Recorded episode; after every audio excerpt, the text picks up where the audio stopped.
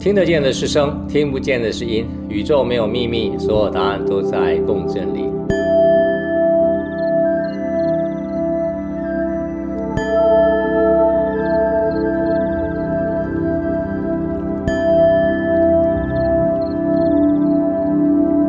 从闻思修入三摩地，出于文中，入流往所。所入寂寂，动静二相了然不生。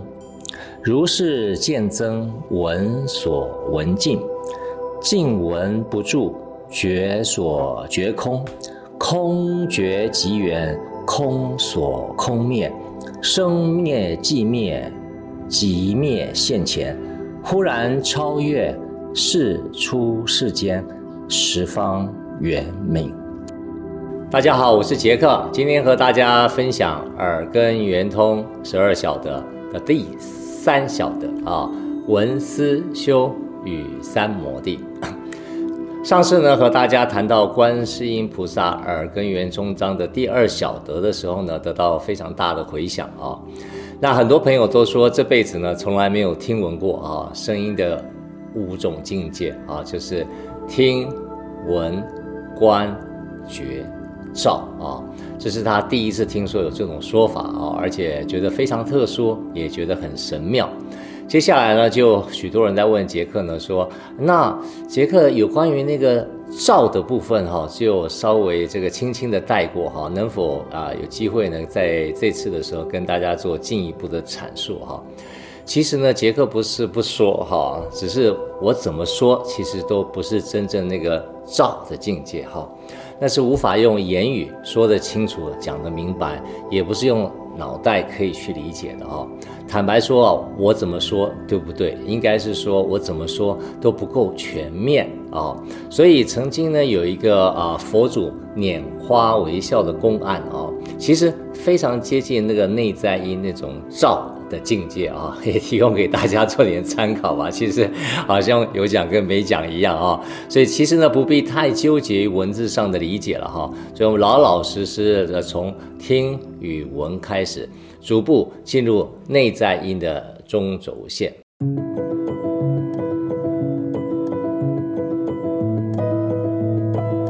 那今天呢，我们就开始进入耳根圆通章的关键经文啊。我们从第一句“从闻思修入三摩地”开始。所有呢读到这一段经文啊，很多朋友呢都会被这个三摩地的境界所吸引。只要接触佛法一段时间的朋友呢，么一看到“三摩地”这几个字呢，就会眼睛一亮。啊，好像在文字中呢感受到生命的方向啊。再加上这几年呢，网络上有很多的视频呢，只要提到三摩地，都讲得非常的神妙哈，或是用一些视觉上的一些效果的手法哈，让大家觉得非常的酷炫啊。那我们先看看这个维基百科到底怎么说的哈，这个三摩地啊，三摩地呢又翻译为三昧啊，意思是等持。正心、正定，或是用一个字来形容，就是“定”这个字啊，是印度教、佛教、锡克教或是瑜伽流派里面一种冥想意识的状态，专注于所缘境而进入心一净性、不散乱而平等的状态，皆可称为三摩地啊。以上的解释，大家有听懂吗？老外还请问一个手势，Well 啊，这个手势就是你只要呢持续继续去收集相关的资讯呢，我几乎可以保证您是越找呢越模糊啊，越找也越迷糊。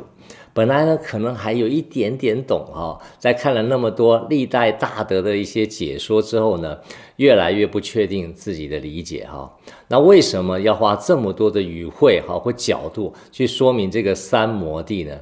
第一个，因为它真的非常的重要啊，在修行的过程里面。第二个，它重要但又讲不清楚啊，因为那是一个进入内在音的共振态，是无法用文字去精准理解的。当然，我们为了要沟通方便了哈，所以我们还是要用简单的文字来叙述跟说明，就是一种意识冥想的定态啊。然后我再说一次，就是意识冥想的定态。但，我有个人的体悟的字眼呢。或是用现代的语法来趋近呢，其实呢，就是我最近常常跟各位所提到的念头的休止符。三摩地是什么呢？是意识冥想的定态，也是念头的休止符。它是一种无念的状态，请注意哦，无念不是放空哦，哦，是一种一念不起的状态。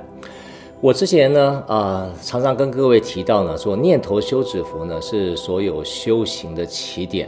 如果这辈子你从来没有体验过念头的休止符呢，那你这一辈子所有的修行都只是在门外绕圈圈，你连真正的入口你都没有见过啊、所以这个念头的休止符对我而言呢，就是意识冥想的定态。也就是真正的三摩地，所以三摩地呢是所有修行的起点，而非修行的终点。所以悟后始修，这个悟是指进入三摩地以后，你才真正的开始修。所以观世音菩萨在耳根圆通章的一开始就跟大家做最深切的提醒：如果你根本没有体验到三摩地的境界。后面的所有的经文其实跟你没有什么关系哦，保证你是有听没有懂的哈、哦。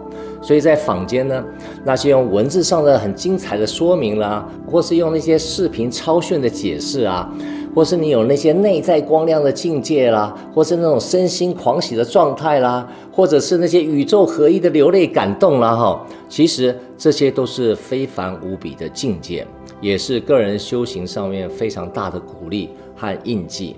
但杰克说，那些都不是真正的三摩地。当然了，你也不必信我怎么说了哈，我也不是佛教徒，我也没有神通哈，只是这些小德只是在分享了，只是在赞叹观世音菩萨的无量智慧。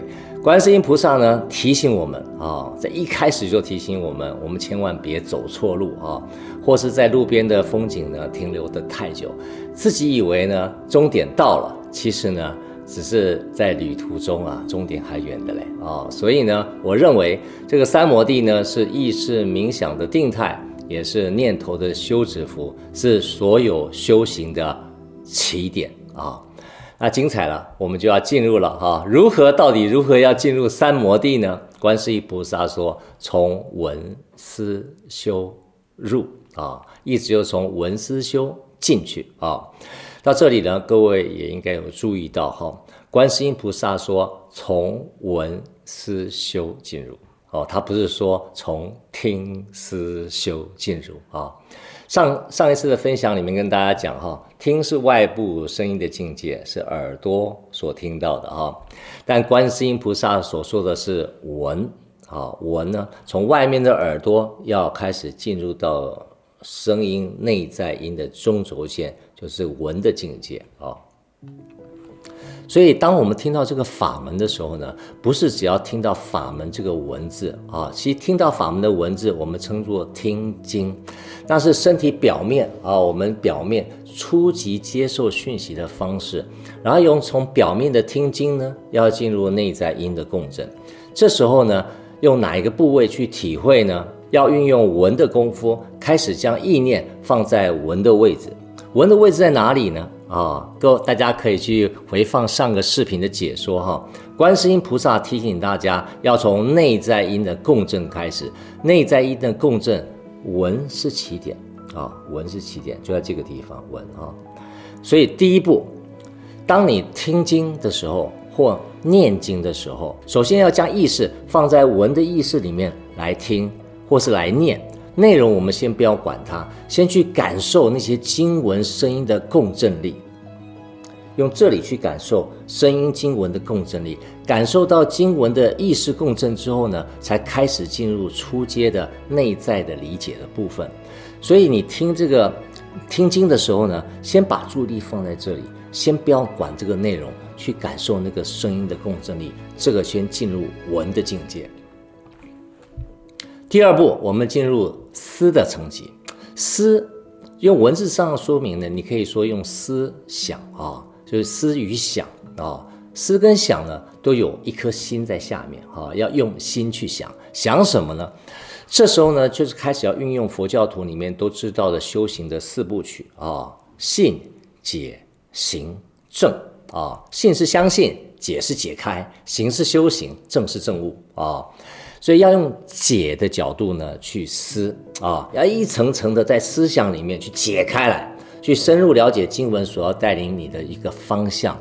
所以第一点很重要是什么？是闻，感受那个共振。第二点进入那个思啊，要去解开来，经文带领给你的方向。但是呢，杰克要在这里提醒你哈，经文的文字是人类维度的沟通工具。透过文字的理解，你是永远没有办法跳脱人类的维度。所有的经文都是指月的手，指月的手啊，手的功能是指向月亮的方向，手并不是月亮本身啊。月亮是月亮，手是手，天差地别。手只是给予方向，所以记得经文不是月亮，是指月的手，它是给你指引方向的。第三步，我们要进入修的层级，也就是信解行证四部曲里面的行啊。讲到修行呢，外面各个宗教其实已经讲了非常非常的多了哈，而且各宗各派呢都有各自修行的方法啊。各位你们就照着你们的缘分哈，在各自的法门里面去修行啊。这个我就在这边也不必特别一一赘述了哈。我只是提醒大家，如果可以的话啊。多练习在事上修啊，在事情上面修，在生活里面修，什么意思呢？那我们每个人生活不是都在生活里面修吗？不是吗？啊，有位修行多年的朋友呢，他告诉我说他是一个修行人，然后我就问他说：“那你平常在修什么啊？”他告诉我说他修的是什么宗啊？哈，去跟哪个师父修啊？哈，又告诉我他平常都在做什么啊？他说他周末的时候呢，会去道场去听经闻法。在家中里面呢，吃素啊，持戒、礼佛、拜忏、念经、回向啊，在外面呢做义工啊、布施啊、行善啊，哈，其实啊非常感动啊，其实他做的非常非常的棒哈。但是我这边还是提醒您一下哈，就不管你修了多少年，如果你的修行只是刚才停留在刚才所讲的所有境界呢，其实那是修行初阶的体会啊。那到底什么是修行的进阶呢？进阶的修行还是要练习转到生活的事上去练啊。譬如说，当你遇到会让你心中纠结的困境的时候，比如说小孩怎么教都不听话，或是老公可能有好像有一点点怪怪的，是不是有外遇啊？或者最近呢投资呢不是很顺利，赔了很多钱，或是自己呢？啊，健康检查之后呢，好像罹患了呃很很严重的疾病哈。这时候你所谓的修行功夫是不是也能够用得上，用来化解你内心里面这些难解的纠结啊？这才是进阶的真修行。那最后呢，透过这些文、思、修，透过这些生活的实践。与内在的静心，慢慢的心中的纠结呢，会越来的越少啊，心中已经开始慢慢不会有那么多的很很很很纠结的事情呢，然后呢，脑袋的杂念呢也越来越清明的时候呢，这时候就有机会呢进入真正的三摩地，冥想意识的定态，真正进入念头的休止符。从闻思修入三摩地之后，所有的经文其实都在验证内在因的状态。